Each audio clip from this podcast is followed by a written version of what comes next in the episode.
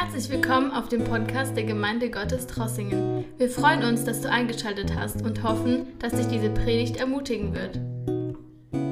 Ja, ich möchte euch auch grüßen an dieser Ostermontag Gottesdienst. Unsere Feier geht weiter. Wir haben schon gestern einen gesegneten Gottesdienst erlebt mit leckerem Essen danach. Wer hat zu viel gegessen? Nein, braucht ihr nicht zeigen, das merkt man schon. Die Kinder dürfen jetzt in die Kinderstunde gehen. Genau, wünschen die Kinder auch da Gottes Segen. Ja, danke auch an die Sänger von gestern, auch die von heute, die diese ganze Zeit, diese ganze äh, gesegnete Lobpreis vorbereitet haben. Und ich habe mich erinnert an eine wahre, an eine echte Geschichte. Es hat irgendwo in Russland stattgefunden in eine große Stadt. Und dort in dieser Stadt, in einer sehr großen Halle, es wurden viele Menschen eingeladen und danach wurde auch ein Redner eingeladen, gegen Christentum, gegen das Christentum zu reden. Dieser Redner hat sich, so wie er konnte, sich vorbereitet, um gegen das Christentum zu argumentieren. Und eigentlich ging es um das Thema, dass Jesus nicht auferstanden ist. Er hat versucht, durch die verschiedenen Theorien, die wir auch kennen, und danach werden wir auch einige erwähnen, er hat versucht zu erwähnen, ja, es ist nicht so, wie es in der Bibel steht, und Jesus ist nicht auferstanden, es war eine, ein Irrtum von den Jüngern. Und er hat die verschiedenen Theorien gebracht, um die Menschen zu zeigen, das lohnt sich nicht daran zu glauben, weil letztendlich es ist nur eine Erfindung. Und diese ganze Präsentation ging so ungefähr über eine Stunde und als er fertig war, er hat gefragt, ob jemand noch Fragen hat. Für die nächsten Momente, für die nächsten Sekunden, es war wirklich eine komplette Stille in dieser, dieser Halle, wo Hunderte, wahrscheinlich Tausende von Menschen da waren. Und einmal von ganz hinten ein älterer Mann, ist aufgestanden und er ging bis nach vorne auf dieses Podium, wo dieser Mikrofon da war. Und er hat gesagt, er möchte was sagen. Und dieser alte Mann hat dieses Mikrofon genommen und vor dieser ganze große Publikum, nachdem sie diese Präsentation gehört haben, über eine Stunde gegen Jesus und gegen das Christentum, dieser alte Mann hat nur einen Satz gesagt. Er hat gesagt, Jesus ist auferstanden. Und dieser ganze Raum von Leuten hat zu, zurückgerufen, wahrhaftig ist er aufgestanden. Und das war vorbei mit dieser über eine Stunde Präsentation. Was diese Geschichte uns lehrt, ist Folgendes. Irgendwo in unser Herz ist eine Hoffnung nach einem lebendigen Gott. Und irgendwo in unser Herz, wenn wir, besonders wenn wir das erlebt haben, es können Argumente kommen und Theorien kommen, aber niemand kann unseren Jesus wegnehmen. Es können verschiedene Sachen kommen und verschiedene Theorien, aber wenn wir wissen, ich habe ihn erlebt und wir können mit Hiob zusammen sagen, ich weiß nur eins, mein Erlöser lebt. Und ich habe ihn erlebt und ich habe ihn in mein Herz. Maria hat damals gesagt, die haben mein Herr genommen. Aber wir können heute sagen, niemand kann unseren Herrn nehmen, wenn er in unseren Herzen ist als Herr und Retter über unser Leben. Halleluja. Heute werden wir so machen, dass wir durch, durch die Evangelien gehen werden, durch die verschiedenen Bücher. Es ist ein bisschen eine Gefahr, solche Prediger, die in 1. Mose anfangen und die hören auf in Offenbarung. Aber wir werden nicht in 1. Mose anfangen, wir werden trotzdem in Offenbarung auch sein heute Morgen. Wir werden durch verschiedene Bibelstellen gehen heute.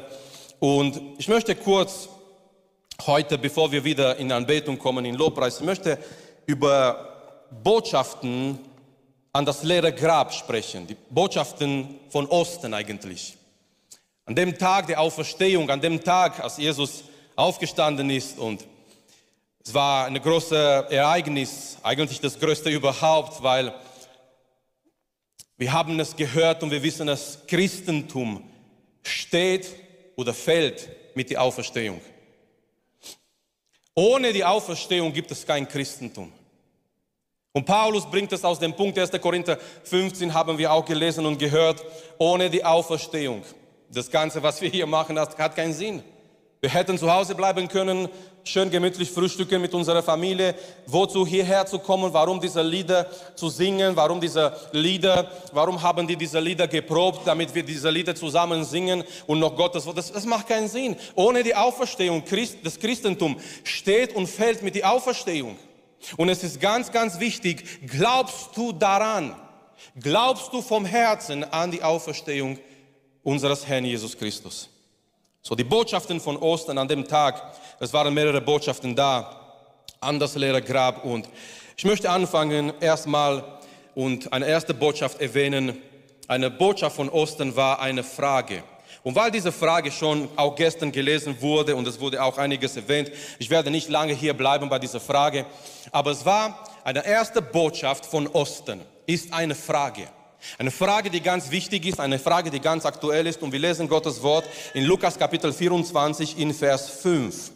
Es ist dieser Moment, diese Szene, als die Frauen zum Grab gehen. Und wir kennen die Geschichte, die Frauen gingen zum Grab ohne eine Erwartung. Die gingen zum Grab, um ein Leichnam zu finden. Die gingen zum Grab, um ein totes Jesus zu finden. Die gingen zum Grab früh am Morgen, Johannes Kapitel 20 erwähnt Maria Magdalena. Sie ging als, an Grab, als es noch draußen dunkel war. Es war nicht nur so früh am Morgen, draußen war noch sehr dunkel. Manche haben noch geschlafen, aber das zeigt uns auch ihre Liebe für Jesus. Sie konnte nicht zu Hause bleiben, sie konnte nicht schlafen. Sie wollte nochmal Jesu Leichnam sehen. Sie wollte nochmal hingehen, weil sie hat irgendwie gemerkt oder gespürt oder gedacht, die Leute am Freitag haben nicht so eine gute Arbeit getan. Und sie wollte nochmal Jesu Leichnam richtig salben, weil sie wusste, Jesus hat so einen Unterschied in ihrem Leben gemacht. Sie ging aber zum Grab mit den anderen Frauen ohne Erwartung. Sie haben nicht erwartet. Sie haben nicht danach gedacht. Geschwister, es ist so wichtig, wenn wir in die Gemeinde kommen, in Gottesdienst kommen, lasst uns mit einer Erwartung kommen. Das Schöne ist, Maria suchte einen Leichnam, aber Gott hat für sie einen lebendigen Retter. Ich weiß nicht, was du heute Morgen hier suchst. Ich weiß nicht, was deine Erwartungen heute Morgen hier sind. Aber Gott hat für dich einen lebendigen Retter, der dein Leben verändern kann. Und so, wir lesen die Geschichte in Lukas 24, Kapitel, äh, Vers 5. Und sie erschraken und neigten ihr Gesicht zur Erde nieder. Es ist diese Begegnung mit den Engeln. Da sprachen die zu ihnen, die Engel sprechen zu den Frauen. Und das ist die Frage, eine Botschaft von Osten ist eine Frage auch was sucht ihr den Lebendigen bei den Toten? Was sucht ihr den Lebendigen bei den Toten? Wir haben die Frage schon gestern gehört. Geschwister, man kann Jesus nicht einfach überall finden. Man kann Jesus nicht bei den Toten finden. Man kann Jesus nicht in einer toten Religion finden.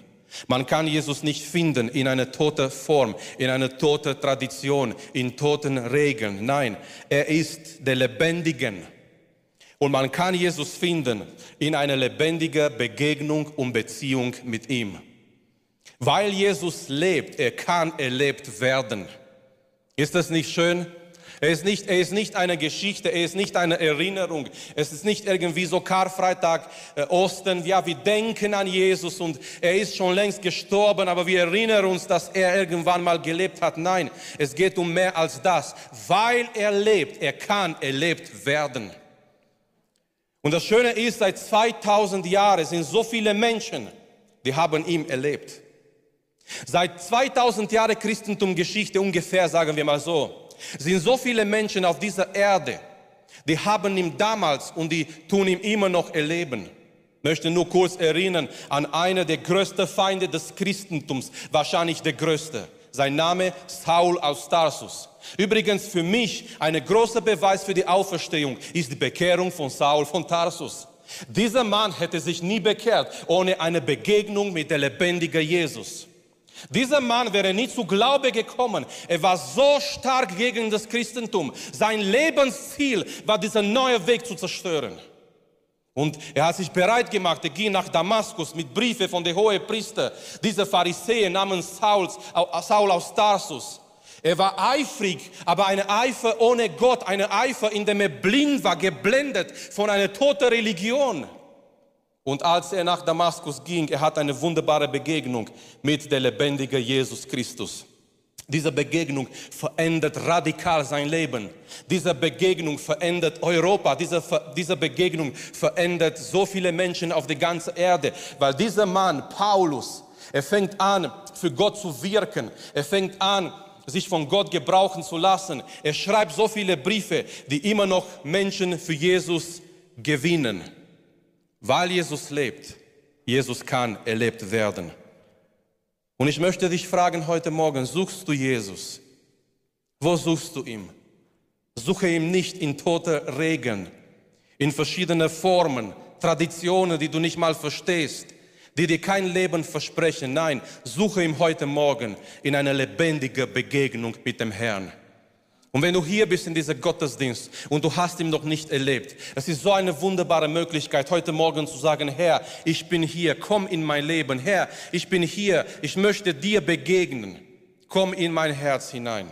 So erste Botschaft oder eine Botschaft von Osten an das leere Grab ist eine Frage. Nummer zwei, lasst uns einen Schritt weitergehen. Eine zweite Botschaft an Ostern ist eine Ermutigung. Wer braucht heute Morgen eine Ermutigung? Amen. Sehen zwei, drei hier. Halleluja. Die Jünger damals, die bräuchten dringend eine Ermutigung. Die waren so voller Angst, die waren so entmutigt und es ist so schön an, an das leere Grab, an Osten. Eine Botschaft, die wir empfangen, ist Ermutigung. Und so möchte ich lesen in Matthäus dieses Mal, in Matthäus 28, Kapitel 28, in Vers 5. Es ist wieder diese Begegnung zwischen den Engeln und die Frauen. Die Frauen gingen zum Grab und auf einmal, der Engel sagt folgendes in Vers 5, das was Matthäus hier berichtet, aber der Engel antwortete den Frauen, fürchtet euch nicht. Eine Botschaft von der Auferstehung an die Botschaft von Osten ist, habt keine Angst. Und wenn diese Botschaft jemals aktuell war, auf jeden Fall in unserer Zeit. Angst und Furcht ist, ist eine Folge der Sünde. Ganz am Anfang, als Adam und Eva, nachdem Adam und Eva geschaffen worden sind, die haben keine Angst gekannt. Die haben gelebt in einer vollkommenen, in einer perfekten Beziehung mit Gott. Aber nachdem, nach ihrer, ihrer Sündenfall, das allererste, was sie machen, sagt uns die Bibel, nachdem sie sündigen, ihre erste Reaktion ist, sich von Gott zu verstecken. Die haben Angst. Die haben Angst und auf einmal sie erleben etwas, was sie noch nicht kannten. Angst und Furcht, sogar vor Gott, sogar vor Gottes Stimme. Die haben Angst und die verstecken sich irgendwo zwischen die Büsche und die wollen einfach nicht in die, in die Blicke Gottes sein. Angst und Furcht ist eine Folge der Sünde. Aber angefangen seit der damaligen Zeit mit Adam und Eva, Menschen erleben Angst und Furcht. Wir haben gesehen in unserer Zeit, es war große Angst vor Corona da. Jetzt wurde irgendwie mehr oder weniger diese große Angst vor Corona ersetzt mit einer großen Angst vor Krieg. Wer dachte, dass in unserer Zeit, in unserer modernen Zeit, dass Menschen, dass Nationen, dass Länder sich beschäftigen mit dieser Angst vor Krieg? Und diese Angst, diese Tatsache von Krieg bringt auch existenzielle Angst. Es bringt diese existenzielle Angst. Werden wir das haben, was wir brauchen für unser tägliches Leben? Werden wir unsere Familien ernähren können? Werden wir unsere Jobs verlieren? Was passiert mit Sachen, was geliefert wurden aus der Ukraine? Und die ganze Industrie äh, leidet darunter. Und es ist diese Angst, diese existenzielle Angst bei den Menschen. Aber, Geschwister, ich weiß, das hört sich ein bisschen so einfach an, aber doch ist eine tiefe Botschaft. Aber weil Jesus lebt, brauchen wir keine Angst haben. Die Botschaft damals war, fürchtet euch nicht. Und schau mal in Vers 10, gleiche Kapitel, Matthäus 28, Vers 10. Dieses Mal begegnet Jesus die Frauen. Und dann in Vers 10, da sprach Jesus zu ihnen, fürchtet euch nicht. Geht hin und berichtet es meinen Brüdern. Und hier müssen wir stehen bleiben. Jesus macht nach seiner Auferstehung etwas Wunderbares. Er nennt seine Jünger Brüder. Amen. Es ist etwas Wunderbares. Er nennt sie Jünger in den Evangelien, ihr seid meine Jünger und so weiter. Nach seiner Auferstehung, es geschieht etwas, es passiert etwas. Jesus nennt seine Jünger Brüder. Warum sollen wir keine Angst haben? Wir sind die Familie von Jesus. Warum sollen wir keine Angst haben? Wir gehören zu Jesus. Jesus lebt. Jesus lebt, die Sünde wurde bezahlt. Am Kreuz wurde die Sünde bezahlt. Satan wurde besiegt. Jesus ist Herr über Tod und Leben. Der Weg zu Gott ist frei für jede einzelne von uns. Hab keine Angst, weil dein Herr Jesus lebt. Ich möchte euch kurz mitnehmen in die Offenbarung Kapitel 1. In der damaligen Zeit, der Kaiser von damals, Diokletian, ein Mann, der auch eine sehr große Verfolgung gegen die Gemeinde gebracht hat. Diokletian hat gedacht, dass Johannes, der alte Johannes, er war ungefähr der letzte, der letzte gebliebene Jünger von Jesu. All die anderen sind schon gestorben an diesem Moment, an diesem Zeitpunkt. Johannes ungefähr 90 Jahre alt. Diokletian dachte, dieser Mann ist gefährlich. Dieser Mann ist gefährlich für Rom. Und er hat ihm verbannt auf einer Insel genannt Patmos. Aber du kannst nicht einen Mann und eine Frau Gottes isolieren. Amen. Du kannst nicht einen Mann und eine Frau Gottes isolieren. Diokletian dachte, wir haben diesen alten Mann gebracht auf diese Insel Patmos und Diokletian dachte, er ist in Sicherheit. Aber er war nicht in Sicherheit, weil Gott ist Herr über Leben und Tod und über die Geschichte. Und dort auf Patmos, Johannes war, sagte er, am Tag des Herrn, das ist Sonntag, Domenica, dieser Tag des Herrn, er war ihm im Geist. Es ist immer gut, am Tag des Herrn im Geist zu sein. Und so Johannes hat diese wunderbare Vision. Die Bibel sagt uns, und Johannes berichtet selbst in Offenbarung Kapitel 1, und wir möchten hier nachher einiges lesen. Johannes sagt, er hört eine Stimme. Es war eine gewaltige Stimme, wie von einem Wasserfall. Diejenigen, die nahe waren zu einem, an einem großen Wasserfall, die wissen, was das bedeutet. Es war richtig eine starke, eine gewaltige Stimme. Und die Bibel sagt uns, Johannes, er dreht sich, um zu sehen, von wo, woher kommt diese Stimme. Und dann hat er angefangen in Vers 12 und bis 16 in Kapitel 1, er hat diese wunderbare Vision von Jesus. Geschwister, der Mann, der beim Abendmahl er hat sein Haupt gelegt auf Jesu, auf Jesu Brust. Er war ganz nahe bei Jesus. Und er kannte Jesus, aber er hat jetzt eine Vision von der Erhabene, von der Lebendige, von, von der Jesus, der der Herr ist über Leben und Tod. Und er hat diese Vision und die Bibel sagt uns, diese Vision war so wunderbar, so herrlich. Im Vers 17, als ich ihn sah, fiel ich zu seinen Füßen hin wie tot. So eine starke Vision von Jesus, Johannes, fällt an Jesu Füßen fast wie tot. Aber dann kommt es. Und er legte seine rechte Hand auf mich und sprach zu mir, fürchte dich nicht. Oh Halleluja. Johannes, fürchte dich nicht. Du denkst, Diokletian hat, das Sagen und Rom leitet die Geschichte. Johannes, fürchte dich nicht. Johannes, du denkst, du bist hier alleine auf dieser Insel, verlassen von alle und das ist das Ende. Johannes, fürchte dich nicht. Johannes, du denkst, du wurdest vergessen, fürchte dich nicht. Johannes, du denkst, Rom und Diokletian und dieser ganze Kaiser haben die Kontrolle. Oh Johannes, fürchte dich nicht. Und wie wichtig sind diese Worte auch für uns heute? Wir denken vielleicht, die ganze Geschichte hat die Kontrolle verloren, aber Jesu Wort für uns heute Morgen ist immer noch, fürchte dich nicht. Und damit wir keine Angst haben, Geschwister, wir müssen uns erinnern, wir müssen verstehen, wer Jesus ist. Und schau mal, was Jesus sagt. Ich bin der Erste und der Letzte. Ich bin der Erste und der Letzte. Nun, wer, wer stellt sich vor im Alten Testament mit dieser Worte? Ich bin der Erste und der Letzte. Gott, Yahweh. Yahweh. In Jesaja 41 mit 4 oder Jesaja 44 mit 6. Gott, Yahweh, Jehova spricht und sagt, ich bin der Erste und ich bin der Letzte. So, wenn Jesus diesen Titel nimmt, wenn ihr wollt, wenn Jesus diesen Satz nimmt und er sagt zu Johannes, ich bin der Erste und ich bin der Letzte, Jesus möchte sagen, er ist Gott. Nicht nur das, dieser Ausdruck im Griechisch Alpha und Omega, Alpha und Omega, das war die erste und das war das letzte Buchstabe von der griechischen Alphabet. So Jesus sagt, ich bin am Anfang, Johannes, ich bin am Ende, ich bin alles. Und wenn, und wenn ich lese, Jesus ist Alpha und Omega, Jesus ist der Erste und der Letzte, hier ist die Sache, nichts, was in der Mitte passiert, überrascht Jesus. Weil er ist der Erste und der Letzte. Nichts, was in der Mitte passiert, in der Mitte der Geschichte, in der Mitte meines Lebens, nichts kann ihm überraschen. Weil er ist von Anfang an da und er ist bis zum Schluss da. Er ist von Ewigkeit zu Ewigkeit Gott und Herr. Aber Jesus geht hier weiter und er sagt zu Johannes etwas, was direkt mit der Auferstehung zu tun hat. Und der Lebendige, ich war tot. Ich war tot. Geschwister, wie viele Menschen, wie viele Menschen in der Geschichte, wie viele Menschen auf dieser Erde können so etwas behaupten? Niemanden. Ich war tot, Johannes. Und siehe, ich bin lebendig von Ewigkeit zu Ewigkeit. Amen. Und ich habe die Schlüssel des Totenreiches und des Todes. Johannes, ich bin Herr.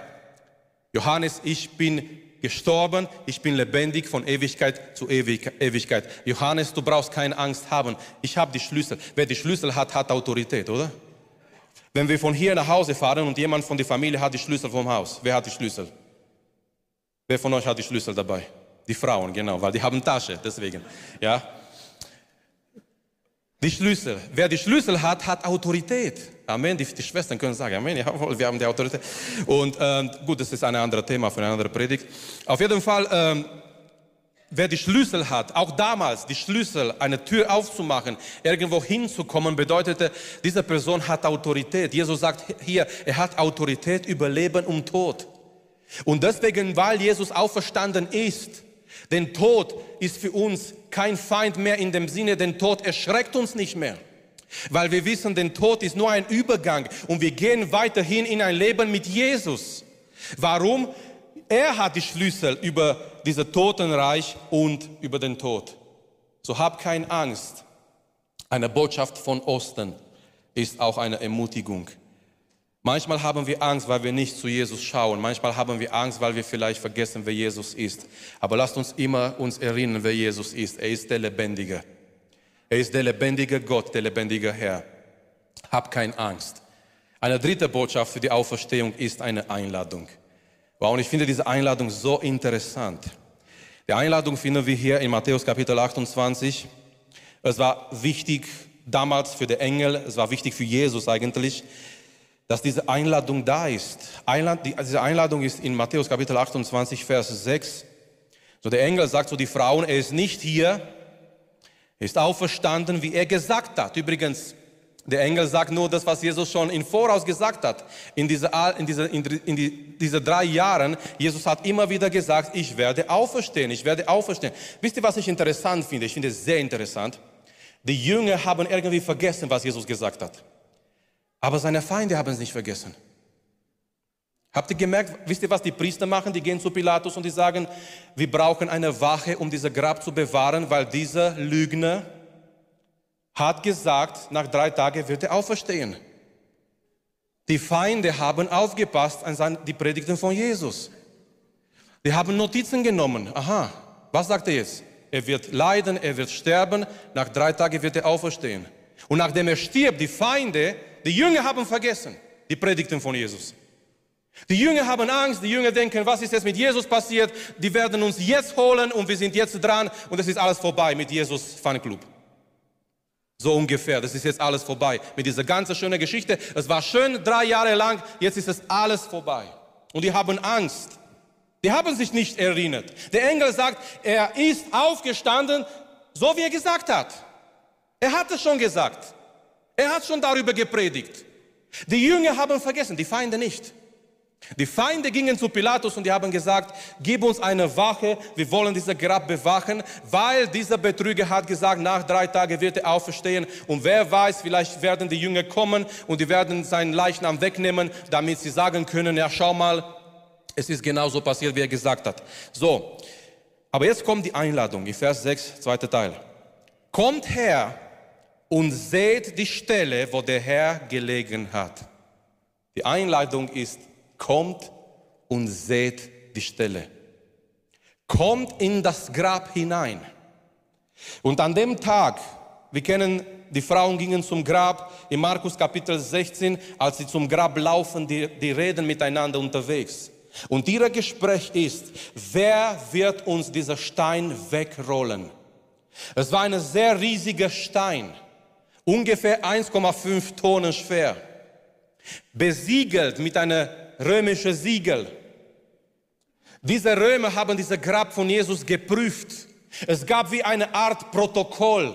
Sie müssten identifizieren, dass diese Person, die dort in diesem Grab liegt, Jesus aus Nazareth ist. Und jemand, der, der, Jesus erkannt hat, wahrscheinlich von den römischen Soldaten oder mit dem Hilfe von jemand, die haben ein Protokoll geschrieben. Hier liegt diese Person. Die haben einen großen Stein weggewälzt am Eingang des Grabes. Dieser Stein wurde dann im Fels, im Stein befestigt. Und dann kam ein, ein, ein römischer Siegel drauf mit Wachs, aus Wachs. Und die Strafe, wenn man diese römische Siegel gebrochen hätte, die Strafe war den Tod. Ist das nicht interessant? Du kannst nicht das Leben behalten in ein Grab und bewachen. Und es war eine Wache. Es war eine Wache mit äh, Schichten von Soldaten. Es waren nicht die gleichen Soldaten, die auf einmal nach keine Ahnung wie viele Stunden müde wurden. Nein, die Römer waren hier sehr präzise, sehr genau. Es waren Schichten von Soldaten, jeweils drei Stunden. Eben damit sie nicht müde werden, damit die Nächsten, die kommen zum nächsten Schritt, komplett frisch sind, um diese, diese Grab zu bewachen. Jeder, jeder drei Stunden hat sich gewechselt eine Schicht von vier Soldaten. So die Frauen, die gehen zum Grab und die fragen sich, wer wird uns dieser Stein wegrollen? Und als sie zurück, als sie, als sie dorthin kommen, die merken, dieser Stein wurde weggerollt. Aber hier ist die Frage heute Morgen, für wem wurde dieser Stein weggerollt? Für Jesus? Nein. Jesus war schon längst weg. Und Jesus braucht nicht, dass ein Engel vom Himmel kommt, um ein 1,5 Tonnen Stein wegzurollen. Er kann das alleine machen. Er ist Gott. Dieser Stein wurde weggerollt für die Frauen. Dieser Stein wurde weggerollt für die Jünger, damit sie hineingehen können und schauen. Und das Wort hier im Griechischen kommt und seht. Dieses Wort seht bedeutet eine, eine sehr genaue Analyse. Es bedeutet eine sehr, kennt ihr Jungs, wenn ein Auto auf die Straße fährt, das ist euer Lieblingsauto, ihr wirft nicht nur einen Blick, sondern ihr analysiert dieses Auto. so ungefähr. Es ist so ein intensiver Blick. Der Engel sagt, kommt hier hinein, hinein und seht die Stelle, wo der Herr gelegen hat. Schaut euch dieses leeres Grab. Und Johannes Kapitel 20 berichtet von den Tüchern, die, die äh, Petrus und Johannes gefunden hat. Wir wissen, Maria kommt zum Grab und sie, sie findet das Grab leer und sie rennt zurück zu Petrus und zu die anderen Jünger und dann rennen zum Grab zwei Jünger, Petrus und Johannes. Einer war Jü fitter, sagen wir so, Johannes, er nennt sich nicht mit dem Namen und Petrus, er war nicht so jung, er kommt ein bisschen später auf dieser Strecke und aus Respekt, Johannes geht nicht in das Grab rein. Er wartet, bis Petrus kommt. Ist es nicht schön, Respekt voreinander zu haben? So, Johannes geht nicht hinein in, in das Grab. Er wartet auf Petrus und Petrus geht rein. Er weiß nicht, was er glauben soll. Und Johannes geht rein und er schaut diese Tücher. Und wisst ihr, wenn jemand verletzt ist und du machst, du machst Bandage weg, du machst Tücher weg, das ist ein Durcheinander. Blut bleibt da geklebt und du musst einfach alles wegschmeißen. Aber diese Tücher, in dem Jesu Leib gewickelt wurde, die waren alle zusammen, zusammengestellt, zusammengewickelt, schön auf einer Seite. Das bedeutet, Jesu, Jesu ist einfach durch diese Tücher auferstanden. Er hat diese, diese Jünger, die haben das gesehen, die haben das gemerkt. Es ist nicht etwas Normales, was hier passiert ist. Aber hier ist die Einladung. Die Einladung ist zu die Frauen, komm in das leere Grab und seht. Kommt und schaut euch das an. Warum? Ganz wichtig, Geschwister, weil Jesus hat gewusst, es werden verschiedene Theorien kommen. Es gibt eine Theorie, die sagt, ach, Jesus ist nicht auferstanden, die Frauen gingen zum falschen Grab. Aber hier ist meine Gegentheorie. Wenn es so gewesen wäre, warum haben die Feinde von Jesus nicht gesagt, Moment, er ist nicht auferstanden, hier ist ein Grab. Die Frauen gingen zum falschen Grab. Niemand hat das beweisen können. Noch eine Theorie, das finde ich wirklich peinlich. Die sagen, Jesus ist nicht gestorben. Er hat gelitten, er war auf, auf, auf Kreuz, er ist aber nicht in der Tat gestorben. Die haben nur gedacht, er ist gestorben. So, die haben ihn gewickelt in diese ganze Bandagen, diese ganze Sachen, Tücher.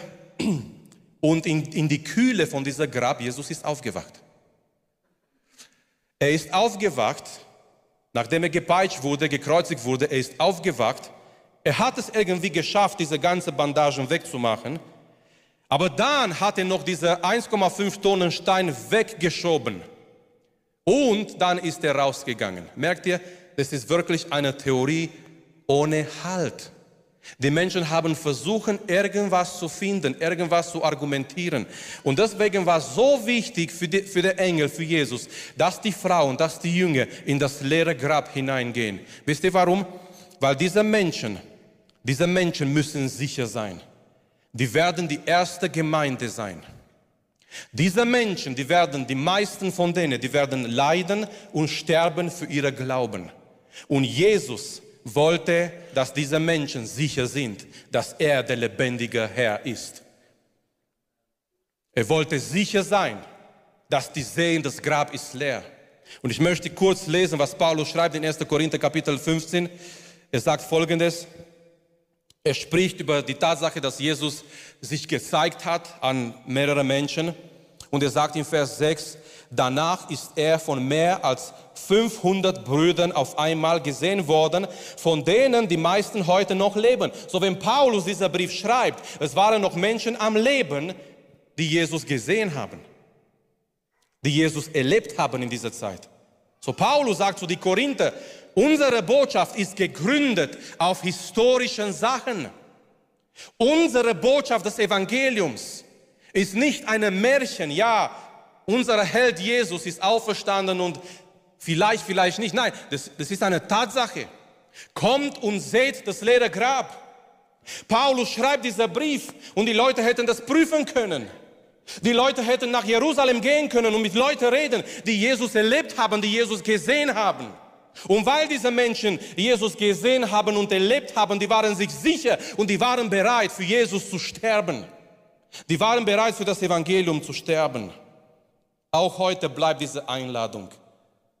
Falls jemand mit Zweifel kämpft, falls jemand ein Skeptiker ist, falls jemand vielleicht so zwischen zwei Meinungen ist und weiß nicht, was er denken soll, was er glauben soll, ich möchte sagen heute Morgen, komm und sieh. Komm und überzeuge dich selbst von Jesus. Vielleicht haben deine Eltern dir etwas erzählt von Jesus, vielleicht Freunde von dir, Kumpels von dir. Es ist alles gut und schön. Komm und überzeuge dich selbst von Jesus. Komm und, und prüfe es selbst, ob Jesus wirklich lebendig ist, ob Jesus wirklich auch dein Leben verändern kann. Komm und siehe. Und ich möchte schließen diese Botschaften von Osten, diese Botschaften am leeren Grab mit, einer, mit einem Auftrag. Ein Auftrag für uns alle, ein Auftrag für die Gemeinde. Wir gehen nochmal in Matthäus Kapitel 28 ganz kurz. Matthäus 28, Vers 7. Der Engel sagt zu den Frauen und geht schnell hin und sagt seinen Jüngern, geht schnell hin, verbreitet diese Botschaft. Schnell. Es ist keine Zeit zu verzögern, es ist keine Zeit, die Gelegenheit zu verpassen. Geht schnell hin. In Markus in Kapitel 16, wir, wir lesen auch über Maria, sie ging schnell hin, um diese Botschaft weiterzubringen. Johannes Kapitel 20, in Vers 17, wir lesen das Gleiche. Jesus sprach zu ihr, zu Maria, berühre mich nicht, denn ich bin noch nicht aufgefahren zu meinem Vater. Geh aber hin zu meinen Brüdern und sage ihnen, ich fahre auf zu meinem Vater und zu eurem Vater, zu meinem Gott und zu eurem Gott. So Jesus sagt zu Maria, geh hin und bring diese Botschaft weiter. Geschwister, wir als Gemeinde, und das soll uns wirklich bewusst sein, besonders in dieser Zeit, wir als Gemeinde, wir haben die beste die größte, die herrlichste Botschaft, was es überhaupt gibt in diesem Universum. Wir leben in einer Zeit mit so viel sogenannte Fake News und so viele Botschaften, die komisch sind. Als Gemeinde, wir haben die beste, tollste, herrlichste Botschaft überhaupt. Diese Botschaft nennt sich das Evangelium. Jesus ist gekommen, er ist an unserer Stelle gestorben. Er ist aber nicht dort geblieben in einem Grab. Er ist auferstanden. Er lebt in Ewigkeit und wir dürfen frei durch Jesu Opfer zu Gott kommen und eine Beziehung mit ihm haben und gerettet werden. Deswegen, Geschwister, lasst uns keine Angst haben. Lasst uns nicht, lasst uns nicht verstecken. Lasst uns nicht leise sein und leise werden mit dieser Botschaft des Evangeliums.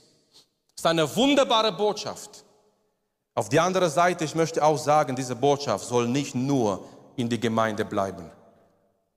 Diese Botschaft, die so schön ist, wenn diese Botschaft nur in der Gemeinde bleibt, ist viel zu wenig. Diese Botschaft ist noch lebendiger, wenn die Botschaft nach außen verbreitet wird. Mit, jeder, mit jedem Mensch, der gerettet wird, ist diese Botschaft noch größer und noch herrlicher. Mit jeder Person, die zu Jesus findet, diese Botschaft soll nicht bleiben zwischen die Wände der Gemeinde, nicht nur in unsere Lieder, nicht nur in unsere Gottesdienste. Nein, die Menschen müssen es hören. Die Menschen müssen es hören. Die Jünger, die waren ohne Hoffnung, die waren ohne Kraft.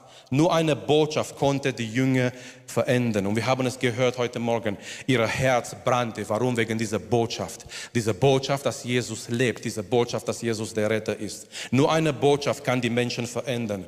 Wir alle, wir begegnen Menschen in unserem Alltag.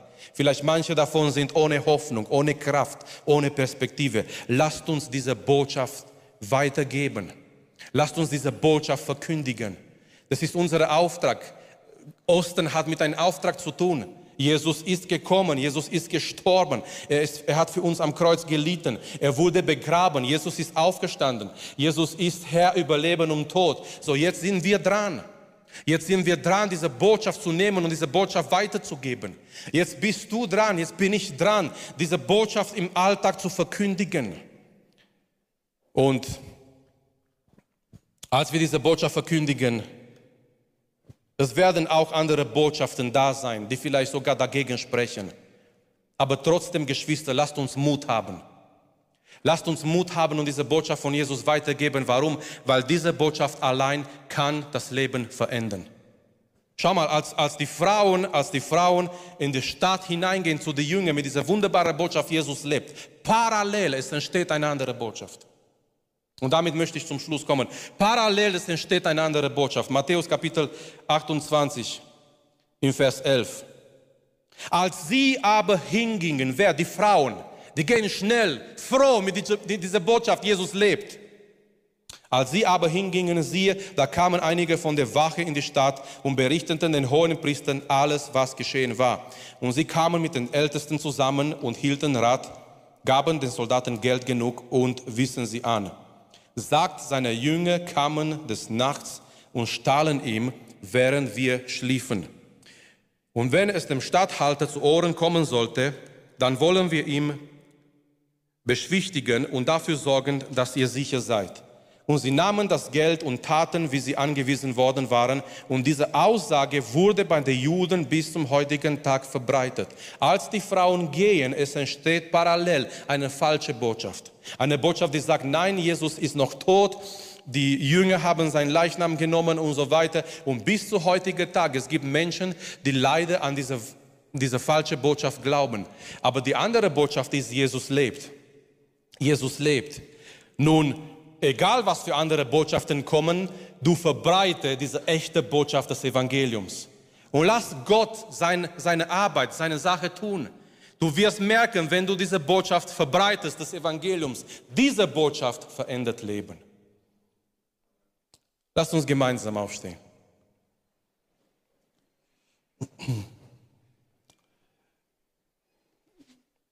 Die größte Botschaft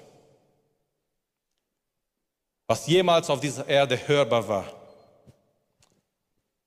war diese Botschaft, er ist nicht hier, er ist auferstanden. Es ist eine wunderbare Botschaft und in dieser Botschaft ist alles drin. Da ist Sieg drin. Unser Gott hat besiegt. Er hat den Tod besiegt, er hat Satan besiegt, er hat die Sünde besiegt und er hat uns frei gekauft. Da ist Hoffnung drin, so wie wir auch gestern gehört haben. In dieser Botschaft, er ist nicht hier, er ist auferstanden, da ist Hoffnung drin. Unsere Geschichte endet nicht an das Grab. Unsere Geschichte geht weiter. Warum? Weil es war jemand, der den Grab besiegt hat. Sein Name Jesus Christus. Da ist Freude drin. Wir dürfen uns freuen, weil unser Herr lebt. Ist alles drin in dieser Botschaft, ist auch unser Auftrag drin. Diese Botschaft soll weitergegeben werden, soll verbreitet werden. Ich möchte die Sänger einladen, dass sie nach vorne kommen. dass wir eine Zeit haben, in der wir Gott eine Antwort geben. Was ist deine Antwort zu der Auferstehung? Der Herr ist auferstanden. Was ist deine Antwort auf die Auferstehung? Was ist deine Antwort an Gottes Wort? Bist du schon gekommen? Hast du dich schon überzeugt, dass Jesus der Lebendige ist? Hast du ein lebendiger Herr in dein Leben? Ist Jesus Christus dein Herr? All diese Fragen sind wichtig. All diese Fragen sind wichtig. Suchst du Gott? Suchst du Jesus? Wo suchst du ihn? Hast du ihn schon gefunden in einer lebendigen Begegnung mit ihm, die dein Leben verändert hat? Hast du ihn schon gefunden in einer lebendigen Beziehung mit ihm? Und du weißt ganz genau in dein Herz, da ist Jesus und er lebt in dir und du lebst mit ihm. Und wenn dieses Leben, dieser kurzes Leben auf dieser Erde vorbei ist, du gehst mit Jesus in die Ewigkeit. Ostern. Jesus lebt. Es ist eine Frage, hast du ihn schon gefunden? Es ist eine Ermutigung, vielleicht ist jemand heute Morgen hier und du hast Angst. Du hast Angst in dein Leben, du hast Angst um deine Existenz, du hast Angst um deine Familie. Aber gerade heute Morgen in dieser Gottesdienst, Gott möchte deine Angst wegnehmen. Er möchte dich befreien von dieser Kette der Angst. Es gibt keine Kette, der vor Jesus Christus besteht. Den Tod konnte ihm nicht halten. Die Römer haben keine Lösung gehabt. Die Soldaten waren zu schwach, weil der, der drin war in dieser Grab, hat mal gesagt in Johannes Kapitel 11, ich bin die Auferstehung und das Leben. Und so jemand kannst du nicht im Grab halten. Er ist der Lebendige, von Ewigkeit zu Ewigkeit erlebt. Ich möchte dich einladen heute Morgen. Lass das Osten für dich genau diese Tatsache ist, dass Jesus in dir lebt. Ich weiß, wir haben so schöne Wetter gehabt dieses Jahr am Osten. Wir haben schöne Gemeinschaft gehabt dieses Jahr am Osten. Aber lass das für dich Osten mehr ist als das. Diese Hoffnung in dir ist und diese Hoffnung in dir lebt. Wir werden anfangen zu singen mit der Gruppe hier vorne. Und als wir anfangen zu singen, wenn, wenn du Gott brauchst, wenn du Jesus brauchst, wenn du Gott suchen möchtest im Gebet, wenn du mit deiner Ängste vor Gott kommen möchtest, ich möchte dich hier nach vorne einladen. Zusammen mit den Ältesten, mit Christian, wir werden für jede Einzelne beten, der Gebet braucht. Wenn heute Morgen jemand hier ist, der sein Leben dem Herrn geben möchte, wenn heute Morgen jemand hier ist, der sagt, ich habe mich entschieden, aber ich möchte diesen Schritt tun und ich möchte mich auch taufen lassen, die Liste ist noch offen. Wenn du hier bist und du kämpfst mit Ängsten, du kämpfst mit Sachen in dein Leben und du möchtest den lebendigen Herr erleben heute Morgen, ich möchte dich hier nach vorne einladen. Ich möchte, dass wir jetzt eine Zeit haben in Anbetung, in Gebet, indem wir einfach Gott suchen, indem wir ihm danken. Danke ihm da, wo du bist, dass dein Herr, dein, dein Retter lebendig ist. Er ist der lebendige Herr. Und auch als Gemeinde, lasst uns beten heute Morgen indem wir unseren Auftrag verstehen und sagen, Herr, wir möchten in deinem Namen gehen, wir möchten diesen Auftrag verkündigen. Wenn du hier bist heute Morgen und du merkst, Gott ruft dich, er ruft dich zu evangelisieren, er ruft dich mehr über ihn zu erzählen, aber es fehlt dir den Mut, es fehlt dir irgendwie Gelegenheiten und du brauchst auch in diese Richtung Gebet. Ich möchte dich einladen zu kommen. Es ist die Möglichkeit, jetzt zu ihm zu kommen. Er ist der Lebendige, er ist hier mit uns heute Morgen gegenwärtig durch seinen Heiligen Geist. Er kann jedes Herz berühren. Er kann etwas verändern in unserem Leben. Er kann, etwas, tun in unserem Leben, was nur er alleine tun kann. Lasst uns ihm jetzt die Ehre geben. Lasst uns ihm anbeten. Und jetzt ist die Möglichkeit zu kommen. Jetzt ist die Möglichkeit, eine Entscheidung zu treffen für den Herrn. Auch vor Gebet zu kommen, wenn jemand Gebet braucht. Halleluja, Herr. Wir danken dir für diese Augenblicke, Herr. Danke, dass du unsere Predigt angehört hast. Wenn dich die Botschaft angesprochen hat, dann teile sie gerne mit deinen Freunden und Bekannten, dass auch sie diese Predigt hören können. Wir wünschen dir Gottes Segen.